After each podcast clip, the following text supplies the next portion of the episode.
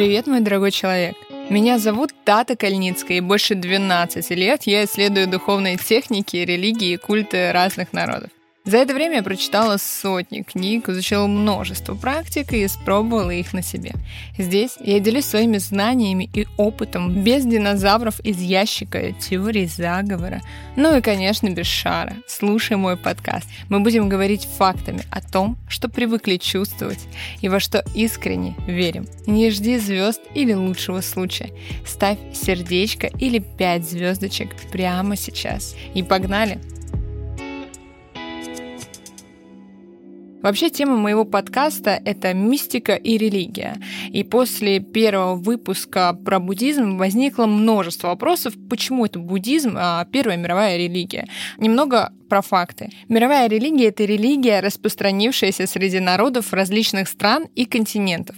И в отличие от национальных религий, в которых вероисповедальная связь между людьми совпадает с этническими и политическими связями, ну, например, а, индуизм, конфуцианство, синдаизм или иудаизм, мировые или наднациональные религии объединяют людей общим вероучением независимо от этнических, языковых, политических либо других связей. Иным а, и более простым языком, мировая религия — это религия, которую может исповедовать человек, а, который, а, не знаю, будет против другой национальности, но будет с ней одной религии. Ну и базово мы должны понимать, что мировых религий всего три.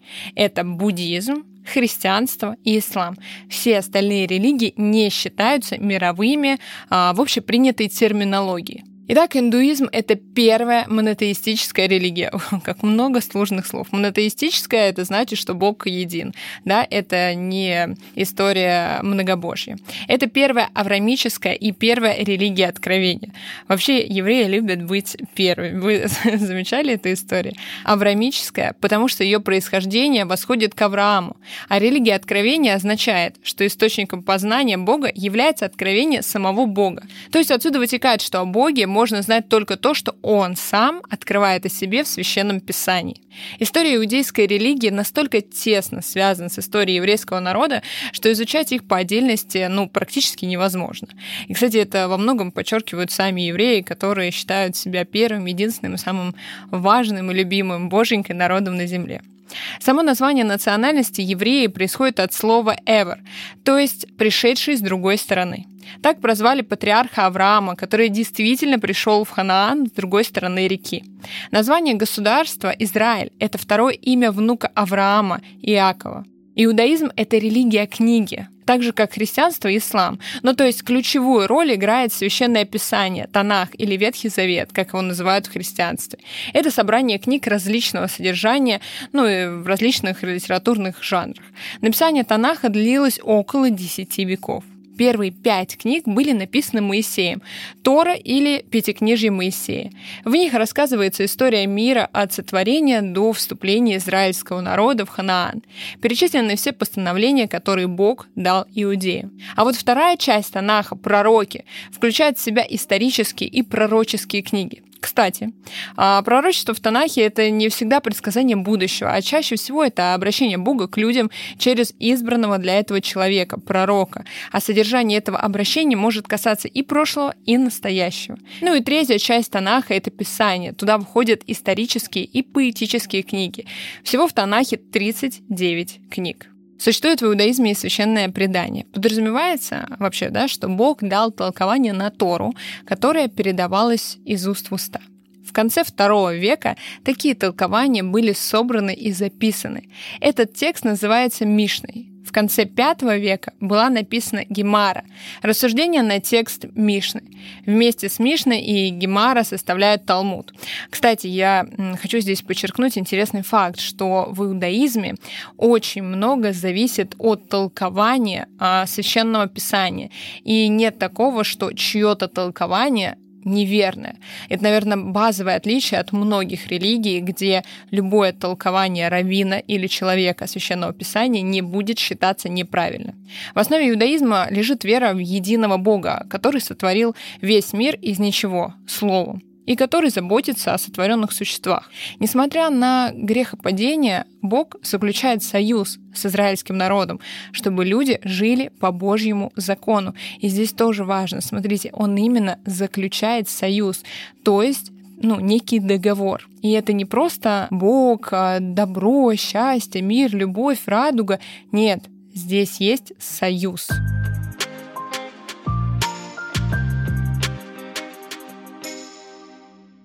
Несмотря на грехопадение, Бог заключает союз с израильским народом, чтобы люди жили по Божьему закону. Нередко евреев называют избранным народом, хотя, строго говоря, Бог избрал не народ, а одного человека, Авраама, от которого произошел народ. Итак, за две тысячи лет до нашей эры Бог обратился к немолодому, бездетному человеку по имени Авраам. Во-первых, Бог повелел ему идти в ханаанскую землю, и Авраам пошел со своим семейством. Во-вторых, Бог заключил с ним завет, ну то есть союз, пообещав, что от Авраама произойдет многочисленный народ, который будет владеть ханаанской землей. Хотя это было маловероятно, но у Авраама и его жены Сары родился Исаак. У внука Авраама, Иакова, было уже 12 сыновей и множество внуков. Они жили в ханаанской земле и вели кочевой образ жизни, занимались скотоводством. Во времена патриархов, то есть от Адама до Моисея, служение Богу заключалось в соблюдении его повелений, моральных норм и в принесении благодарственных жертв и жертв за грехи. Из-за длительного голода клан Иакова переселился в Египет, где они жили достаточно обособленно, и когда семья Иакова пошла в Египет, их было несколько десятков человек. Но через 200 лет это уже был целый народ – его численность составляла около двух миллионов. Вдумайтесь, на те времена около двух миллионов. Египетские власти начали притеснять евреев. Их превратили в рабов. И в какой-то момент фараон даже приказал убивать всех младенцев-мальчиков, чтобы еврейское население не росло. В это время рождается Моисей. Благодаря усилиям матери он остается жив.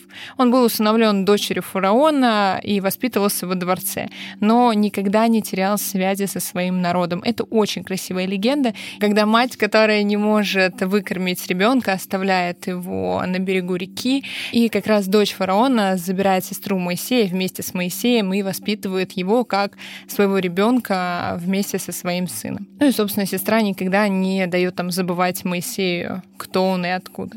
Итак, пытаясь защитить одного еврея, Моисей убил египтянина. Из-за этого он был вынужден бежать и вести жизнь пастуха в пустыне. Но там Моисею является Бог. Он повелевает ему вернуться в Египет, чтобы освободить еврейский народ. По выходу из Египта в пустыне на горе Синай Бог заключает завет уже с целым народом. Основой союза между Богом и людьми становятся 10 заповедей. А в немного сокращенном виде они звучат так. «Я Господь, Бог твой, который вывел тебя из земли египетской, из дома рабства. Да не будет у тебя других богов перед лицом моим. Не делай себе кумира и никакого изображения того, что не на небе вверху, и что на земле внизу, и что в воде ниже земли. Не поклоняйся им и не служи им. Не произноси имени Господа, Бога твоего, напрасно. Помни день субботний, чтобы светить его. Шесть дней работы и делай всякие дела твои, а день седьмой – суббота, Господу, Богу твоему. Почитай отца твоего и мать твою. Не убивай, не прелюбодействуй, не кради, не произноси ложного свидетельства на ближнего твоего. Не желай ничего, что у ближнего твоего.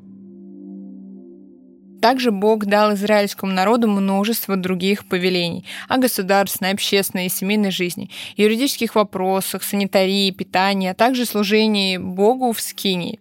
Это переносной храм в форме большой прямоугольной палатки. Во дворе Скинии стоял жертвенник, на котором приносились подаяния за грех и благодарственные дары. Внутри Скинии было два отделения – святое и святое святых. Обожаю это «я лучше», нет, я самый лучший. Во втором отделении стоял ковчег завета – это красивый ящик, внутри которого хранились скрижали – каменные плиты с начертанными на них десятью заповедями. Надо сказать, что Израилю не так уж и легко давалось единобожие. Живя в Ханаане, они нередко а, следовали обычаям соседних народов и впадали в идолопоклонничество. Бог посылал им пророков, которые обличали отступников и призывали вернуться к истинному богопоклонению. Вообще, Священное Писание не идеализирует ни еврейский народ в общем, ни отдельных его представителей, даже таких, как Авраам или Моисей. Они предстают перед нами со всеми своими человеческими недостатками, сомнениями, отступлениями и возвращениями к Богу. Это, кстати, во многом отличает иудаизм от других религий. В нем а, даже, казалось бы, пророки не показаны святыми, как, например, в христианстве. То есть они показаны обычными людьми, показано, как они умирают, как разлагаются их тела, как, например, их дети могут вести себя неправильно. То есть они такие же люди, как и мы. Это очень важно в иудаизме. Это прям, а, наверное, одно из таких больших отличий. Религиозная жизнь древнего Израиля вращается вокруг храма. Сначала Скинии, а потом храма в Иерусалиме. То есть храм был всего один. Это всегда было место пребывания Бога. Целое израильское племя, левиты, э, были посвящены в священники. Они выполняли все служение в храме от жертвоприношений до хозяйственных работ. Первосвященником становился один из потомков Авраама, брата Моисея. Обычный человек не входил в храм, только во двор, куда приносил жертву за свои грехи, ну или подношение благодарности. Интересно, что если человек был беден, и у него не было барана, козла или бычка для жертвоприношения, то ему было достаточно принести в жертву только голубя. В христианской среде нередко можно услышать о жестокости Ветхого Завета, то есть Танаха, но и сам Танах и иудаизм в целом опровергает это мнение. У пророков мы не раз находим слова Бога наподобие следующих. Он показал тебе, человек, что такое добро и чего Господь ждет от тебя, чтобы в поступках своих всегда держался ты справедливости, ко всем относился с любовью и жил смиренно, в постоянном общении с Богом твоим. Знаменитый призыв любить ближнего, как самого себя, в первый раз появляется именно в Торе. Сохранился рассказ об известном раввине первого века, Гелере, к которому пришел язычник, встал на одну ногу и в шутку спросил – «Изложи мне суть иудейского учения, пока я так стою». Гилель ответил, «Не делай другому того, что не желаешь себе. Это вся Тора. А дальше иди учись». После смерти царя Соломона еврейское государство разделилось на Северное царство Израиль и Южная Иудея. Последняя была названа так по имени самого многочисленного еврейского рода, восходящего к патриарху Иуде, одному из двенадцати сыновей Иакова. Отсюда же название религии – иудаизм. Северное царство прекратило свое существование в VII веке до нашей эры, после нашествия ассирийцев. Южное царство было завоевано в VI веке до нашей эры Навуходоносором и всех иудеев переселили в Вавилон, откуда они смогли вернуться на родину только через 70 лет. Позднее Иудея оказалась в подчинении Рима, а в 70 году нашей эры Иерусалим был полностью разрушен еврейское государство прекратило свое существование. Иудеи были рассеяны среди других народов, но не растворились в них, не потеряли национальной идентичности именно благодаря своей религии, которая определяла их образ мыслей и жизни. И вы можете себе представить 70-й год нашей эры и наши дни. Их религия не сильно изменилась, и именно она помогла им отстоять свою национальную идентичность спустя все эти тысячи лет. После разрушения Иерусалимского храма стало невозможным исполнение многих иудейских установлений, в частности, касающихся жертвоприношений, и религия сосредоточилась на образе жизни и изучении Писания. В соответствии с четвертой заповедью богослужение проводится по субботам в синагогах. Это здания для общественных собраний, которые появились после Вавилонского плена, ну то есть в V веке до нашей эры. Богослужение состоит из чтения Танаха, молитв, поучений, пения и благословений. Во многих синагогах хранятся особые экземпляры Торы. Это свитки пергамента с рукописным текстом. На изготовление такого свитка уходит до двух лет, потому что это ну, делается вручную. Такой свиток хранят в специальном футляре в стене синагоги, обращенной к Иерусалиму, потому что во время молитвы верующие смотрят именно в эту сторону. Авторитетами в иудаизме сегодня являются раввины, учителя священного писания, которые объясняют его желающим научиться соблюдать все заповеди, а в иудаизме их насчитывается 600 613, и они касаются практически всех аспектов жизни. Кстати, я, если честно, обожаю эти заповеди, потому что большая часть из них нацелена на то, чтобы человек наслаждался жизнью, кайфовал, получал удовольствие, занимался работой, торговлей и эм, не был, знаете, рабом. Ну, то есть прям, чтобы он взял от этой жизни все. Наверное, так можно переименовать их священное писание. Так иудеи соблюдают определенные нормы в отношении пищи, а кошерность.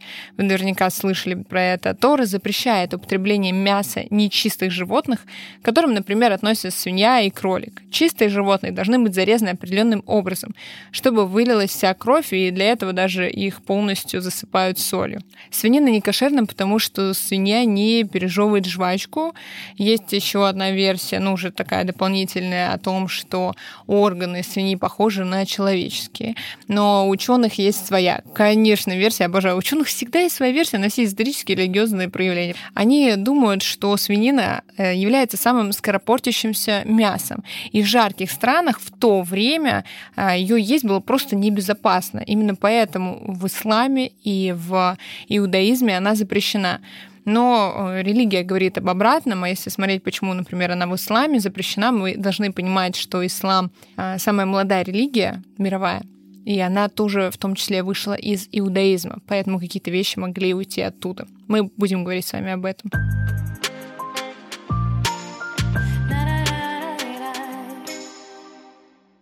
На дверных косяках иудейских домов можно увидеть мезузу. Это небольшая коробочка с цитатой из Писания. Во время молитвы мужчины тоже надевают на лоб и руку маленькие кожаные коробочки с цитатами из Торы. Этот филин. Так буквально они исполняют слова Торы. «И да будут слова сии, которые я заповедую тебе сегодня, в сердце твоем, и навяжи их в знак на руку твою, и да будут они повязкою над глазами твоими, и напиши их на косяках дома твоего». В иудаизме все мальчики в младенческом возрасте проходят через обряд обрезания. Это знак завета, который Бог назначил для Авраама и его потомков. Если мужчина хочет стать иудеем, ему надо пройти гиюр, то есть принять на себя обязательства и исполнять все заповеди, пройти обряд обрезания и омовения в ритуальном бассейне – микве. Женщины обязуются исполнять заповеди и просто окунаются в этом бассейне.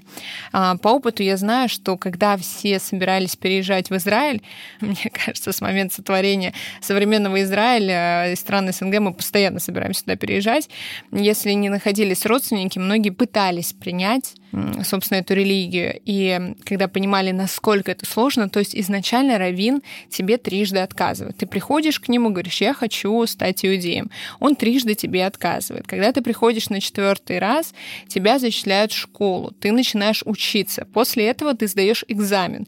Экзамен это не как на ЕГЭ, когда ты поворачиваешься и можешь писать, а это настоящий экзамен, там сидят раввины, ты отвечаешь на вопросы, заполняешь тест. После того, как ты сдаешь экзамен, только после этого ты можешь а, пройти либо обряд обрезания, ну, либо, собственно, если ты женщина, омовение в ритуальном бассейне. Но почему это так важно и почему это так сложно? То есть, а, допустим, в христианстве ты можешь пойти покреститься, и ты христианин. В иудаизме нет, потому что ты не принимаешь только веру. Ты, по сути, меняешь национальность. Понимаете, ты меняешь национальность, поэтому иудаизм не может быть общемировой религией. Потому что если бы он был общемировой религией, то весь мир были бы евреи. А так не бывает.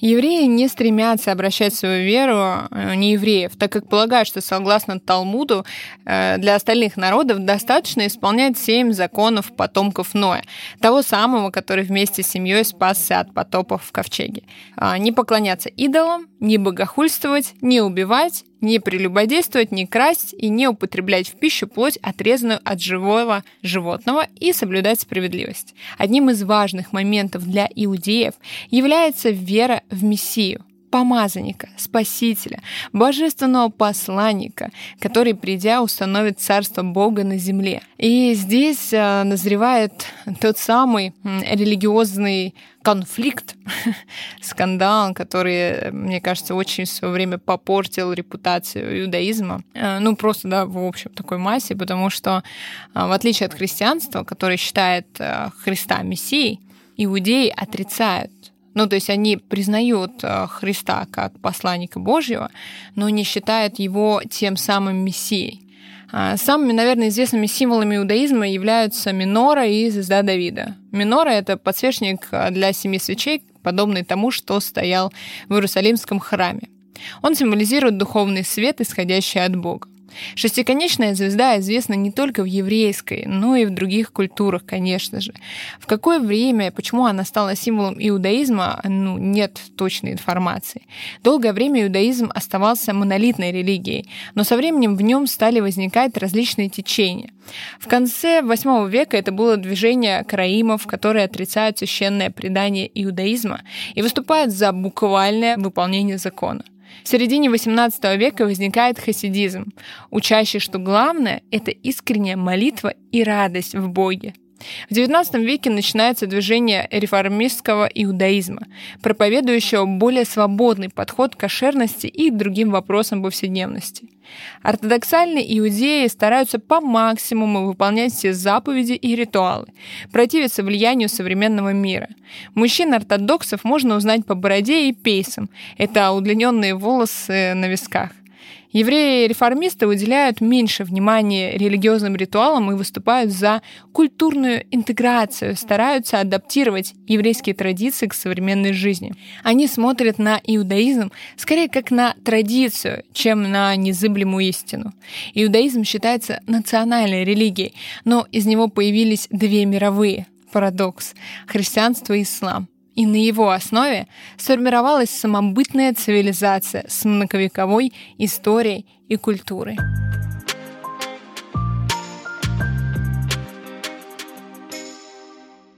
В начале своего пути я стала изучать все религии. А, ислам, христианство, буддизм, иудаизм наиболее близкой по духу для меня оказался иудаизм. Не знаю, что я его приняла. Это очень сложно. Ту историю, которую я рассказывала, это вот про те времена. Но для меня оказалось близко то, что каждый раввин может написать комментарий к Торе. То есть, по сути, ты можешь написать комментарий к Священному Писанию и сказать, а я считаю вот так. Это здорово. Второй момент, что многие заповеди построены на счастье человека. И в них а, человек не является маленькой песчинкой, которая создана либо для того, чтобы кого-то обслуживать, либо для того, чтобы страдать. То есть есть уважение каждого человека. Мне в евреях очень импонирует их гордость своей историей и культурой. То есть э, евреи держат свою историю, они держатся вместе всегда. То есть не зря говорят, что их культы, объединения, общины одни из самых сильных в мире.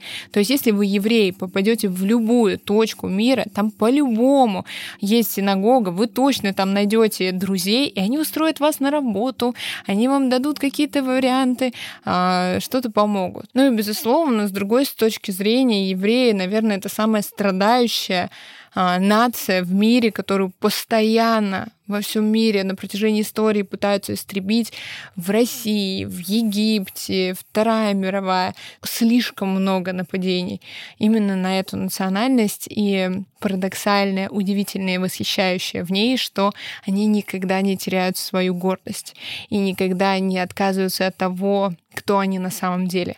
Это очень сильно, и мне кажется, нам иногда стоит э, этому у них поучиться.